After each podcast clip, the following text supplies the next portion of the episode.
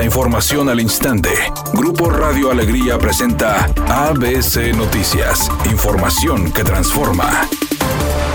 Tras las amenazas en diferentes preparatorios y después de que autoridades de la Universidad Autónoma de Nuevo León descartaran que exista riesgo, algunos planteles optaron por reforzar el operativo Mochila. Como se informó esta mañana, estudiantes mujeres de las preparatorias 7 Oriente, 7 Puentes, 1 de Apodaca, 22 y 8 de Guadalupe, 15 de Monterrey y 16 de San Nicolás compartieron en redes sociales amenazas de algunos alumnos hombres. Por otra parte, este medio de comunicación realizó una visita a la preparatoria 8, donde se observó una patrulla municipal de Guadalupe realizando rondines y para acceder al turno vespertino, los alumnos tuvieron que pasar primero por un filtro de inspección, donde se les pedía hacer una fila y mostrar lo que traían dentro de su mochila. Mientras en la preparatoria 1 de Apodaca también se observaron policías municipales revisando el área. Jorge Cisneros, director institucional de la máxima casa de estudios, dio a conocer que las amenazas comenzaron después de que un alumno publicó un comentario en WhatsApp y aunque lo borró, desató temor ante versiones periodísticas que aseguran que la guerra entre Rusia y Ucrania está repercutiendo en el precio de las gasolinas y el diésel, el presidente López Obrador señaló que los excedentes petroleros por el alza en el mercado internacional del crudo permitirán que los combustibles en México se mantengan estables. Ese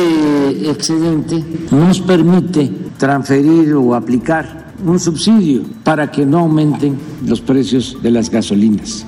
La directora del Fondo de las Naciones Unidas para la Infancia, Catherine Russell, se dijo horrorizada por el bombardeo que tropas rusas realizaron contra un hospital materno-infantil situado en una ciudad de Ucrania, desconociendo el saldo de las víctimas. Además, la funcionaria de UNICEF pidió el cese inmediato de fuego y solicitó a Rusia detener todo tipo de ataque contra civiles y edificios, buscando proteger el bienestar de los niños que residen en la zona de guerra.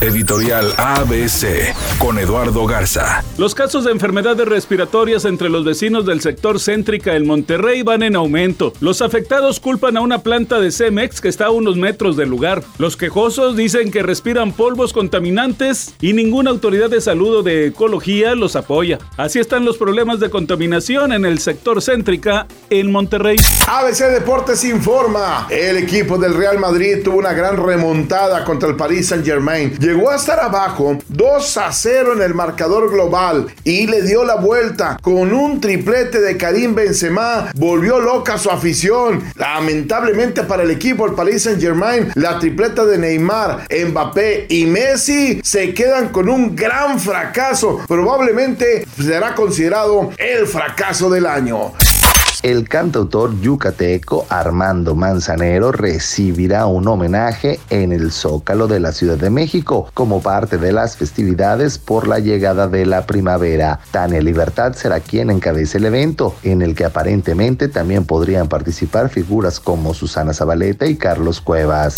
Es una tarde con cielo despejado. Se espera una temperatura mínima que oscilará en los 18 grados. Para mañana viernes se pronostica un día con cielo despejado. Una temperatura máxima de 34 una mínima de 12. El actual en el centro de Monterrey, 24 grados.